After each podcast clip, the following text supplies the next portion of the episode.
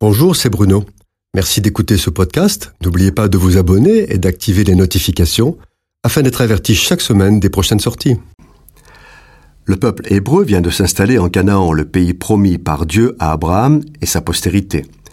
C'est l'époque des juges, où le peuple n'avait pas de roi et où chacun faisait ce qui lui semblait bon. Dans cette désorganisation généralisée, les Hébreux vivent des temps difficiles.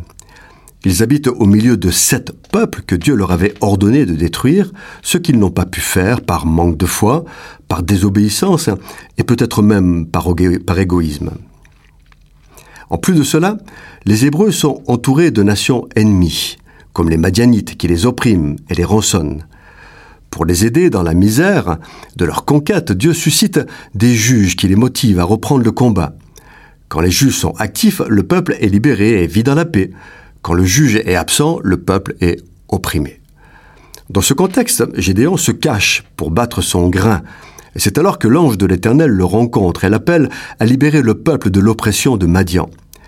Gédéon, qui n'est pas très chaud pour cette mission, tente de trouver des excuses pour ne pas le faire, mais en vain.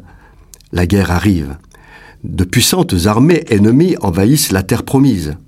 Gédéon, saisi par l'Esprit de Dieu, rassemble les troupes et Dieu lui assure qu'il sera vainqueur. Mais Gédéon n'est pas rassuré.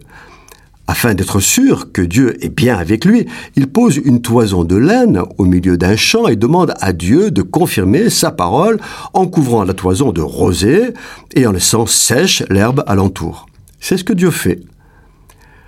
Comme Gédéon n'est pas toujours sûr, il demande à Dieu de confirmer sa parole à nouveau en mettant une toison dans le champ et en inversant le processus d'humidification. Et Dieu le fait. Lorsque Gédéon pose la première toison, il met Dieu à l'épreuve afin de confirmer sa parole. C'est une faiblesse de la foi, mais ce n'est pas un péché. Lorsqu'il pose la deuxième toison, alors que Dieu a répondu la première fois, là, il tente Dieu. C'est un péché. Parce que la loi dit, vous ne tenterez point l'Éternel votre Dieu. Tenter Dieu, c'est provoquer le Seigneur, le défier, vouloir en quelque sorte l'obliger à agir d'une manière qui n'était pas selon sa volonté. Dieu, dans sa grande bonté, comprend la peur de Gédéon. Mais à son tour, il va éprouver sa foi en l'envoyant au combat avec une armée progressivement diminuée de 32 000 hommes à 10 000, puis à 300 hommes. Gédéon a compris qu'il avait tenté Dieu. Alors, plein de foi et de courage, il obéit à Dieu et se lance avec ses 300 malheureux hommes à l'assaut d'une armée innombrable, et il la met en déroute. Ce n'est pas le nombre, ni même le moment qui compte pour entreprendre au nom de l'Éternel. Ce qui est important, c'est d'être agréé par Dieu, être dans les plans de l'Éternel et y marcher résolument une fois qu'il a montré la voie à suivre.